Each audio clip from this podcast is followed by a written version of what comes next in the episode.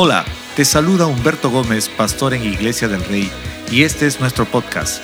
Quiero agradecerte por acompañarnos el día de hoy a poder ser inspirados y animados, dejando que Dios pueda seguir moviéndose en nuestras vidas. Disfruta del mensaje. Hola, hola, bienvenidos. Gracias a Dios porque tenemos esta gran oportunidad de reencontrarnos y poder cantar, celebrar, bendecir el nombre de Dios. Celebramos su gracia, su favor y todas sus bondades que nunca, nunca dejan de estar contigo y conmigo y con cada uno de nosotros. Así que ahí donde estás, quiero darte la bienvenida a este lindo tiempo donde tenemos nuestro servicio en línea. Así que un saludo, un abrazo para todos.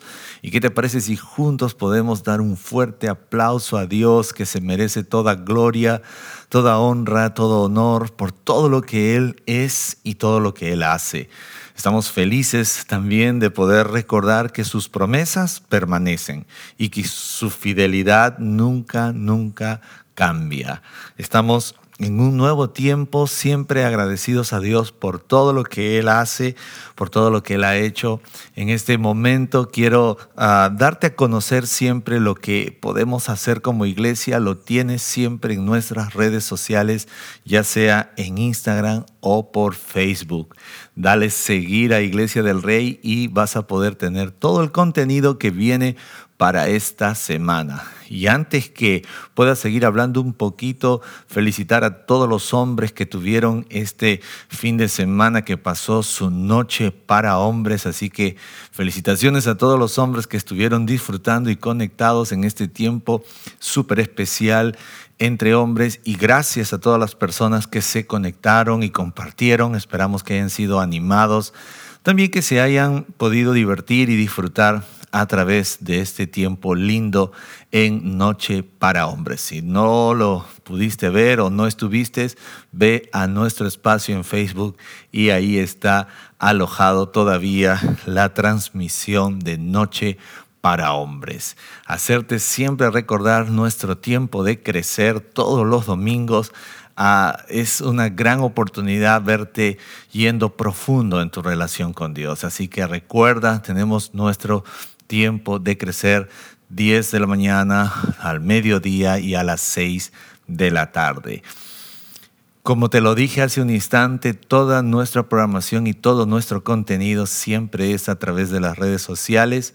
Y no te olvides que esta semana arrancamos otra vez nuestro devocional y a media semana estamos entrando a un nuevo libro que es el libro de Filipenses. Es la carta del apóstol Pablo a los filipenses. Así que no dejes de solicitar tu devocional esta semana que está súper bueno y también con la entrada hacia un nuevo libro como Filipenses. Y este jueves tendremos nuestra noche de Grow Up donde estamos aprendiendo el tema discípulos. Así que es nuestra clase de poder crecer, de poder expandirnos, quiero animarte. Esto es a partir de las 8 de la noche, así que por Zoom puedes conectarte y disfrutar de nuestro tiempo aprendiendo juntos. Me encantaría que no dejes de pasar por nuestro espacio en el canal de IDR Kids, donde nuestros niños tienen la oportunidad de aprender y también de conocer más de lo que Dios tiene para ellos. Así que ve al canal de ellos después de este servicio y tendrás la nueva lección de la semana en IDR Kids, nuestro espacio específicamente para ellos, donde los papis pueden acompañarlos, puedes acompañar a tu hermano, puedes acompañar y conectar a los más pequeños con Dios. Estoy listo para compartirles una nueva serie en este tiempo y tiene un nombre muy puntual, muy sencillo y estaba mirando algo sobre pereza versus diligencia. Pero antes que nada, ¿qué te parece si me acompañas a orar y decimos Dios gracias por este tiempo? Gracias por poder cantar de tu grandeza, de tu amor, de tu fidelidad, de tu bondad que es infinita, que nunca nos dejas, que siempre estás dándonos tu fortaleza, tu ánimo para seguir adelante. Oramos en este tiempo, Dios, que esta palabra tuya nos vivifique, nos fortalezca, nos lleve a conocer y a entender tus propósitos para nuestras vidas. Guíanos y todas las personas conectadas ahí tengamos un mismo, un mismo sentir de querer aprender y ser retados y transformados en el nombre de Cristo Jesús. Amén. Te dije que titulé esta serie Pereza versus diligencia porque aunque es puntual y sencillo, miremos un poco Romanos 12:11 y dice de esta forma, no sean perezosos en lo que requiere diligencia fervientes en espíritu, sirviendo al Señor. Voy a leer la otra versión, que es la versión de la nueva traducción viviente, para que podamos tener un poquito más de, eh, claridad y de repente comparación. Dice, no sean nunca perezosos, más bien trabajen con esmero y sirvan al Señor con entusiasmo. Aunque la palabra pereza sea una palabra muy simple o sencilla cuando las mencionamos, creo que no hemos medido a veces las consecuencias graves que podría generar en tu vida y en mi vida. Creo que a veces hasta casi hemos justificado nuestra pereza, porque quizás hemos querido darle grados y niveles y hemos dicho, bueno, sí tengo un poco de pereza, pero no tanto como otros. Y quizás a veces has pronunciado esta frase que nos ha llevado a autojustificarnos y no a analizar en realidad cuánto está afectando la pereza en nuestra vida, cuánto está ah, afectando estas, este tipo de hábitos en nuestra vida. ¿Por qué estoy hablando puntualmente de esto? Porque hay cosas en tu vida y en mi vida que requieren ser diligentes. Voy a volver a decirlo. Hay cosas en tu vida y en mi vida que requieren diligencia. La palabra diligencia es responsabilidad, es rapidez, es apresurarse por hacer el bien. Yo no sé cuántos años tengas, yo no sé qué cosas haces, pero tengo que decirte algo muy importante. Hay cosas en tu vida y en mi vida que requieren diligencia, no postergación. El enemigo de la responsabilidad es la postergación y esto es algo con lo que siempre luchamos. Ya te dije, la, pereza, aunque lo hemos querido mirar de, de una forma insignificante, sus consecuencias pueden ser muy graves hacia tu vida, tu persona, tu familia tu matrimonio, tu profesión, tu negocio, tu vida espiritual. Entonces, no tratemos de suavizar algo que podía traer tantas consecuencias tan difíciles en nuestras vidas. Yo estoy tratando muchas veces de revisar mi vida y a veces puedo caer simplemente o en la postergación o simplemente en un nivel de donde mi vida no está yendo hacia la diligencia, no estoy buscando con responsabilidad, con rapidez, haciendo las cosas que debo hacer. Entonces, cuando miramos y pensamos un poco en pereza, decimos, ¿y qué dice la Biblia en relación a esto? Mira lo que dice Proverbios 19, 15. Dice de esta forma, los perezosos duermen profundamente, pero su ocio los deja con hambre. Voy a volver a, leerlo. Dice, los perezosos duermen profundamente, pero su ocio los deja con hambre. En realidad, usted dirá, pastor, ¿no será que está exagerando cuando habla de pereza? Porque yo no he llegado a este punto, dirán algunos. Yo no he llegado al punto de dormir tanto o de profundamente estar durmiendo y, caer en esta condición de vida. Ya te dije que la pereza no tiene niveles, pero cual sean las problemáticas que estamos teniendo, solo en la vida tenemos formas de vivir, de manera diligente o de manera que puede ser llevado a tu vida en pereza. La gente que vive por diligencia siempre lleva sus responsabilidades. La gente que vive bajo la pereza siempre vive en postergaciones.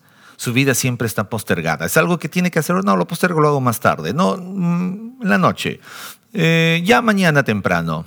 Y así, y así, así, así, vive en un círculo, yo diría, vicioso, consumista, que no le permite avanzar. Y cuando miramos Proverbios 19, 15, el pasaje que acabamos de leer, habla que una de las actitudes del perezoso es únicamente dormir, es únicamente el sueño, es únicamente no hacer nada. Y dice, siempre vivirá hambriento, siempre vivirá con necesidad, siempre habrá faltantes en su vida. Entonces, la pereza no es un asunto que deberíamos tocarlo simplemente de forma superficial, sino es algo que necesitamos mirar. Cuando miramos puntualmente el tema de la pereza, la pereza, punto uno, está asociada a la negligencia. y trae como consecuencia hambre. Voy a volver a decirlo, tu pereza, mi pereza podría estar asociada a negligencia y las consecuencias que lleguen a tu vida y a mi vida puede ser hambre, puede ser necesidad. No va a ser eh, una vida de privilegio, sino va a ser una vida de sufrimiento. Ahora, cuando pensamos en, en pereza, hay un personaje en la Biblia que nos hace recordar mucho esto. Y este personaje está conocido como el hombre que recibió un solo talento. Usted recuerda la parábola de los talentos, le estuve hablando de esto la semana anterior. El hombre que recibió un solo talento, la Biblia dice en Mateo 25, 26. Mire lo que dice Mateo 25, 26. Pero su Señor respondió y le dijo, siervo malo y perezoso siervo malo y perezoso. El hombre que recibió un solo talento no solamente no hizo lo que tenía que hacer por miedo, no solamente no hizo lo que tenía que hacer por, por pensamientos que él había abrigado, sino porque había una actitud de pereza. Y la gente y las personas que vamos a caer en una actitud como esta, tenemos que tener cuidado porque la pereza está asociada a la negligencia, porque la pereza trae como consecuencia hambre, necesidad, faltantes. Entonces, usted y yo necesitamos cambiar hábitos en nuestras vidas. ¿Por qué estoy hablándoles de esto? Porque esta rutina eh, pandémica ha hecho que nuestra vida se retraiga más y estemos más tiempo en casa y abriguemos más tiempos sedentarios, pasivos, y estamos en, una, en un estilo de vida que no es de ejercer mucha actividad. Cuidado, porque a veces nos limitamos y pensamos que porque ya hice mis estudios remotos o ya hice mi trabajo remoto, entonces ya no hay nada más que ver alrededor, ya no hay nada más que tenga que observar a mi alrededor. Y ese estilo de vida está más inclinado a una vida de pereza que a una vida de diligencia.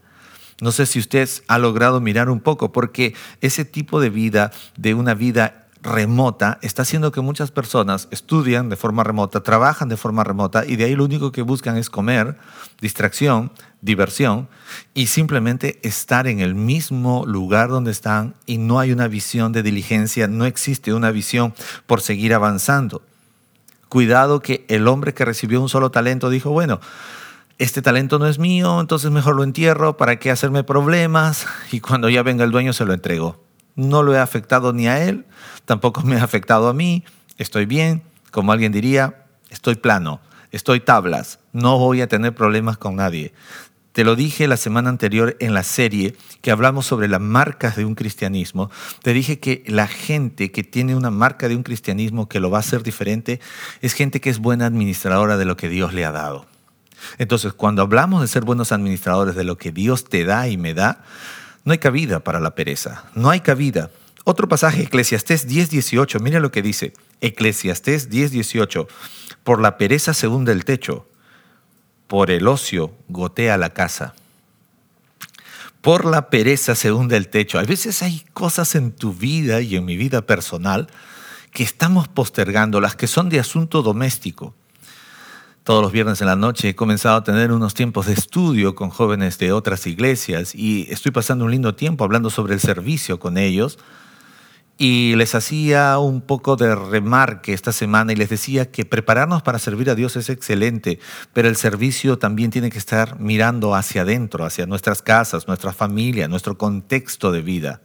A veces mucha gente piensa que servir a Dios es únicamente enfocado hacia afuera, enfocado hacia la iglesia local, enfocado solamente para lo que es asuntos de vida de iglesia, pero el servicio tiene que estar en todas las esferas de nuestra vida, en todas las áreas de nuestra vida.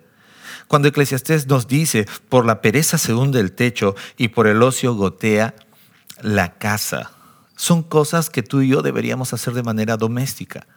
Yo recuerdo cuando era joven, yo era muy joven y también yo diría casi un adolescente. Yo recuerdo tenía una cama y quizás muchos ya no conocen estas camas, pero antiguamente las camas tenían resortes. Esas camas con resortes. Entonces yo dormía en una cama con resorte. ¿Cuál era el problema de estas camas? Que a veces tú no podías moverte tan fuerte porque a veces un resorte podía salir o podía desprenderse. ¿Y qué sucedía? Que esta cama, que estaba hecha con resortes, cuando se volaban los resortes, la cama se convertía en una hamaca.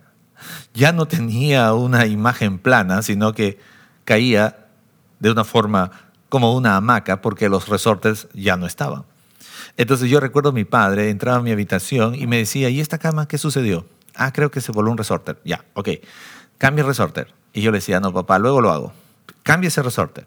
Entonces, mi cama ya no tenía una posición plana, sino estaba como una hamaca. Ahora usted dirá, pero ¿qué tan difícil era cambiar un resorter? Es que cambiar el resorter, ¿sabes qué significaba para un adolescente de 11 o 12 años? Era sacar el, descender toda la cama, sacar el colchón, ponerlo a un lado y empezar a reparar ese resorter. Pero no solamente era eso, porque ibas a encontrar cosas debajo de tu cama si es que la escoba no había pasado nunca por allí. Entonces, en mi mente, cambiar un resorter no era cambiar un resorter, era mover todo, era limpiar todo, era hacer todo. Entonces yo lo veía como un mundo. Y yo decía, no, entonces no lo quiero hacer.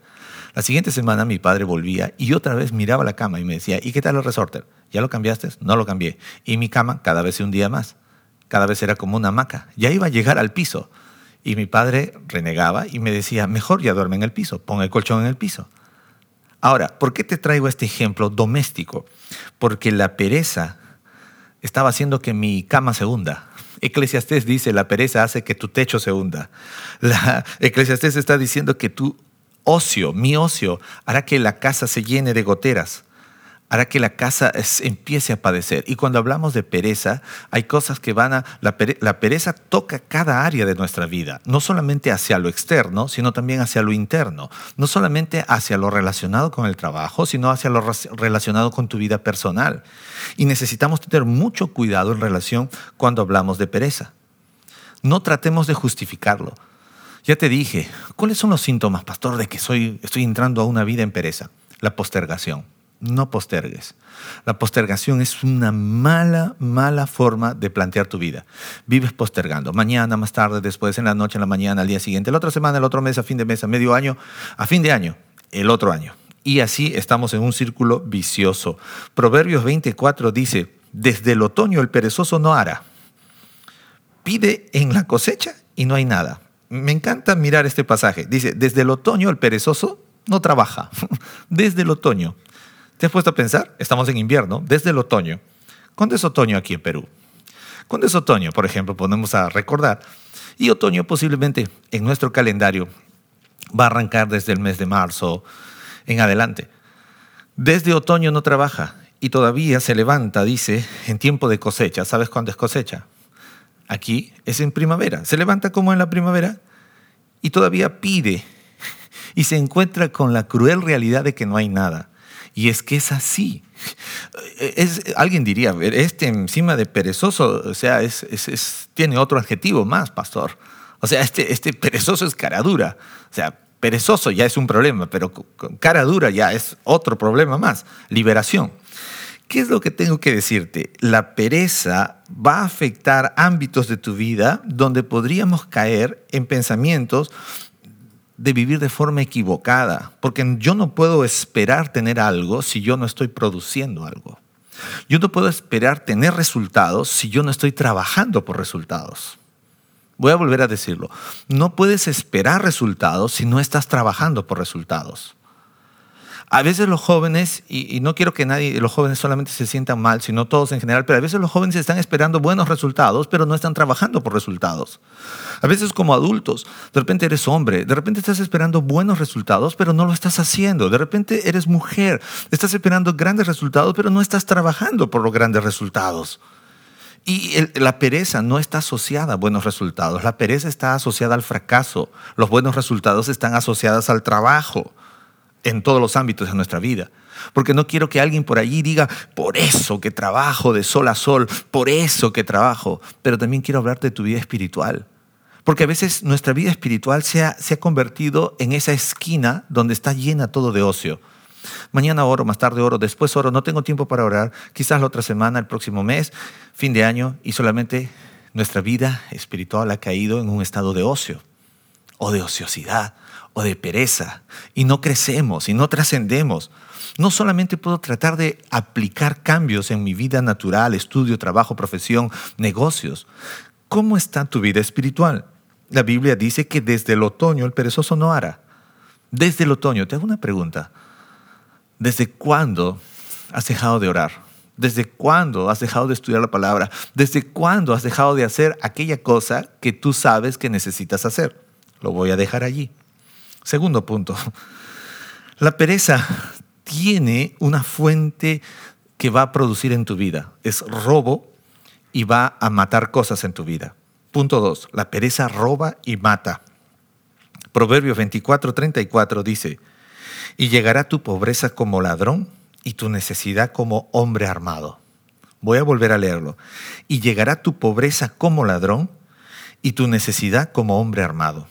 La pereza viene como un ladrón y empieza a robarte. Te roba tiempo, te roba finanzas, te roba todo lo que hayas podido tener en algún momento. Y esa es una de las consecuencias de la pereza cuando la dejamos entrar al control de nuestra vida. Pero no es lo único. Proverbios nos hace recordar que además de todo eso, la necesidad, o sea, el, perezoso va a vivir la necesidad, pero no ha entendido que esa necesidad viene como un hombre armado. ¿Qué quiere decir? Que si yo tomo una actitud de perezoso, la necesidad va a venir y va a venir en gran escala y va a golpearme de una forma extrema.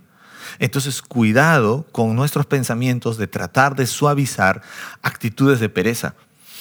Ah, no, esto es chiquito comparado con otros. Ah, esto es pequeño comparado con otros. Tengo que decirte, y voy a recordarte esta frase que algún día lo dijo el pastor Alfiore.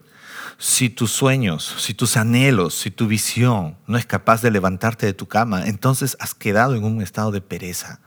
Si, esos anhelos que tienes de parte de Dios para tu vida no es capaz de levantarte de tu cama, entonces simplemente estás viviendo en un error. Pereza es una evidencia de una fe distorsionada y quiero terminar hablándote de esto en esta parte. Pereza es una evidencia de una fe distorsionada. Hay veces hay personas que no hacen nada y dicen, pero por fe todo saldrá bien. Pero yo creo que Dios lo hará, con mi ayuda o sin mi ayuda. Tengo que decirte la verdad, eso es un estilo de fe distorsionado. La palabra distorsionada quiere decir deformada, malinterpretada el concepto es no correcto. Entonces, cuidado, porque la pereza, el estilo de vida de pereza me puede llevar a vivir una fe distorsionada, una fe equivocada. Hebreos 6:12 dice, a fin de que no sean perezosos, sino imitadores de los que mediante la fe y la paciencia heredan las promesas. ¿Cómo se heredan promesas? Con dos ingredientes, mediante fe y paciencia, pero antes, sin pereza. A veces yo quiero animarte y decirte de todo mi corazón que a veces todos queremos promesas, pero no estamos dispuestos a vivir siendo pacientes, a vivir siendo gente llena de fe, pero sobre todo a desterrar la pereza de nuestra vida. Queremos cambios. Ya te dije, si quieres grandes resultados, trabaja por esos grandes resultados. La pereza está asociada a la negligencia, pero cuando tú y yo decidimos vivir una vida a la manera de Dios, vamos a buscar ser diligentes. Hemos leído el pasaje de Romanos 12:11, no siendo perezosos, sino más bien diligentes. Hay cosas en tu vida y en mi vida que demandan ser diligentes. Y ya te dije, no lo asociemos solamente con estudio o con trabajo. Tu vida espiritual, tu relación con Dios, tu llamado, tu servicio. Dice el pasaje en Proverbios que hemos leído, el perezoso no hará desde el otoño. Te hago una pregunta. ¿Cómo está tu servicio con Dios? ¿Cómo está tu intimidad con Dios? ¿Desde cuándo no harás? ¿Desde cuándo no trabajas la parte que te toca trabajar? Ahí donde estás. ¿Qué te parece si oramos? Y ya no justifiquemos nuestra pereza. Ya te dije que el perezoso, su vida está asociada a la postergación mañana, más tarde, después, la otra semana, el otro año, está asociado a la postergación. Pero el diligente lo hará ahora. El diligente trabajará por el resultado. Acompáñame a orar. Y si estás viéndonos por primera vez, quiero animarte, porque todos luchamos con la pereza. No importa si eres creyente o no creyente. Es algo que a veces está allí. Pero Jesucristo vino para hacernos libres. Libre en todo sentido. Oremos juntos. Dios, gracias. que tu palabra es sencilla pero profunda, es puntual. Señor, perdónanos, perdóname.